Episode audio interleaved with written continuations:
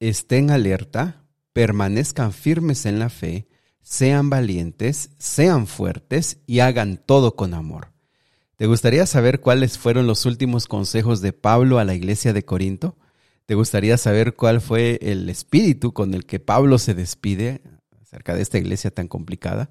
Pero sobre todo te gustaría saber cómo debiéramos nosotros eh, ofrendar. Bueno, pues aquí están los consejos. Quédate con nosotros. Estudiemos juntos Primera de Corintios capítulo número 16.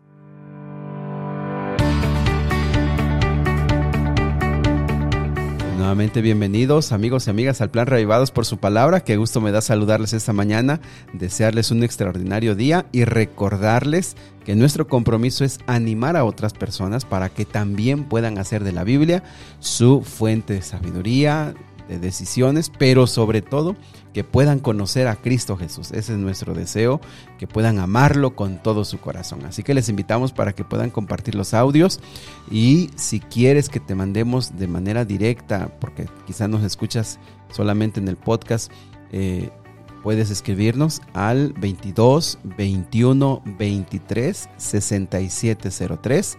Ese número puedes escribirnos con en la intención de que te podamos agregar a la lista de difusión y te pueda llegar directamente a tu WhatsApp este audio. Y también nos puedes escuchar en las plataformas digitales de Spotify principalmente y Apple Podcast, que son las más, las más conocidas. Allí podrás encontrar los capítulos anteriores. ¿Y por qué te invito para los capítulos anteriores?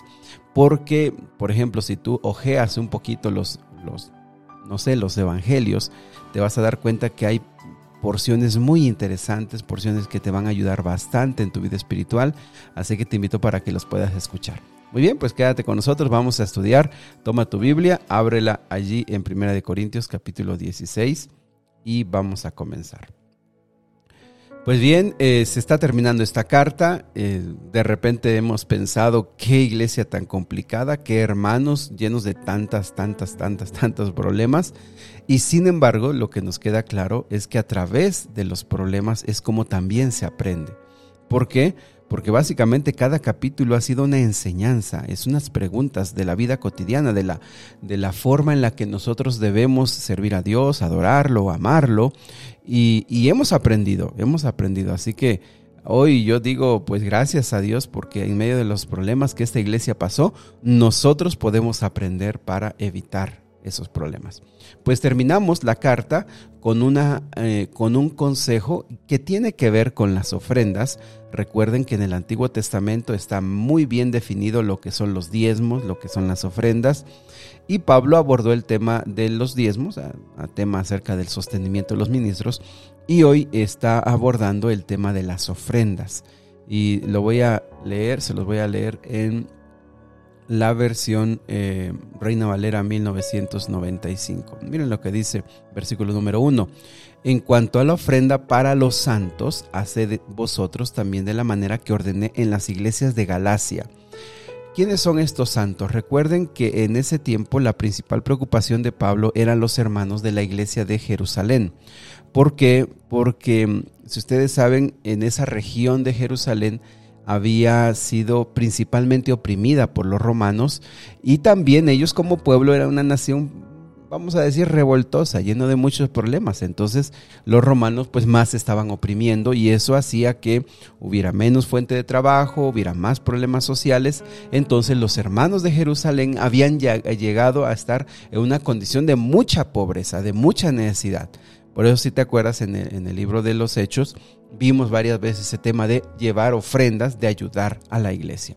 Ahora, eh, este sistema, porque vamos a ver que es un sistema de cómo eh, preparar las ofrendas, también Pablo lo había instruido en varios lugares y aquí dice que en las iglesias de Galacia, que eso era una región. Así que lo que vamos a ver a continuación del versículo 2 al versículo 4 es más bien una manera en la que Pablo está instruyendo para el Nuevo Testamento acerca de cómo dar nuestras ofrendas y en este caso también esas ofrendas como son un sistema para ayudar en las necesidades de la iglesia. Versículo 2. Cada primer día de la semana, cada uno de vosotros ponga aparte algo según haya prosperado guardándolo para que cuando yo llegue no se recojan entonces ofrendas. Veamos cómo solo en un versículo están todos los elementos para una ofrenda y para un sistema. Miren, número uno, cada primer día de la semana. Algunos ven aquí una referencia para decir que ya se estaba guardando el día eh, domingo como día de reposo. Y sin embargo, lo más claro, y no hay ninguna evidencia de que Dios haya cambiado el día de reposo del sábado al domingo, sin embargo, aquí sí hay un consejo, ¿por qué el primer día de la semana? porque estas cosas no se deberían hacer el día sábado, que es el día de reposo.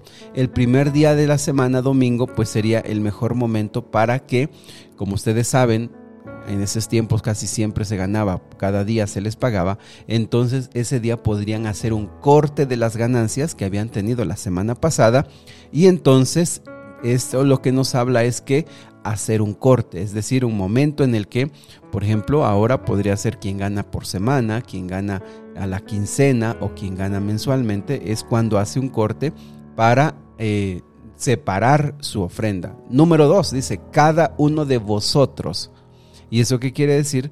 Que la responsabilidad de las personas que van a ayudar o que van a dar ofrendas es de las personas que tienen ingresos. Por eso es cada uno. Si en una familia el que tiene ingresos solamente es una fuente, no sé, papá o la mamá, entonces él es el que hace el corte porque de esa manera involucra a toda la familia. En tercer lugar dice ponga aparte algo. ¿Y eso qué significa? Significa que lo que tú vas a dar de ofrenda lo tienes que poner aparte, no lo debes de dejar revolver con el demás dinero, porque como lo sabes, cuando surgen las necesidades, cuando eh, surgen tus gastos personales, lo vas a revolver. Entonces lo mejor es ponerlo aparte. En cuarto lugar, dice eh, la Biblia, versículo 2, según haya prosperado. Es decir, las ofrendas son proporcionales a lo que nosotros ganamos. Es decir, no es una cuota. Es decir, no, yo voy a dar solamente esta cantidad. No, esta, eh, las ofrendas son de acuerdo o proporcionadas a lo que nosotros hayamos ganado. Es decir, se ganó poco, pues se ofrenda poco. Se ganó mucho, se ofrenda mucho. Y para lograr una proporción adecuada, lo mejor es ofrendar con un porcentaje. Es decir, voy a apartar el 5%, el 7%, el 8%, el 10%, no lo sé, de acuerdo sea tu decisión, para que de esa manera siempre va a ser proporcionado. También el siguiente consejo es guardándolo y eso como dijimos, ponerlo aparte, pero no solamente es ponerlo aparte, sino juntarlo, porque dice, cuando yo llegue, no se recojan entonces ofrendas.